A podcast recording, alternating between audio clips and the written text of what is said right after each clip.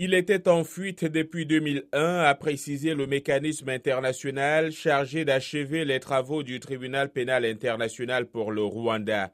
Selon l'acte d'accusation, M. Kayishema a assassiné avec d'autres individus plus de 2000 hommes, femmes, personnes âgées et enfants réfugiés dans l'église de Nyangé dans la commune de Kivumu le 15 avril 1994. Il aurait directement participé à la planification et à l'exécution de ce massacre, a précisé le tribunal en se procurant et distribuant de l'essence pour incendier l'église avec les réfugiés à l'intérieur.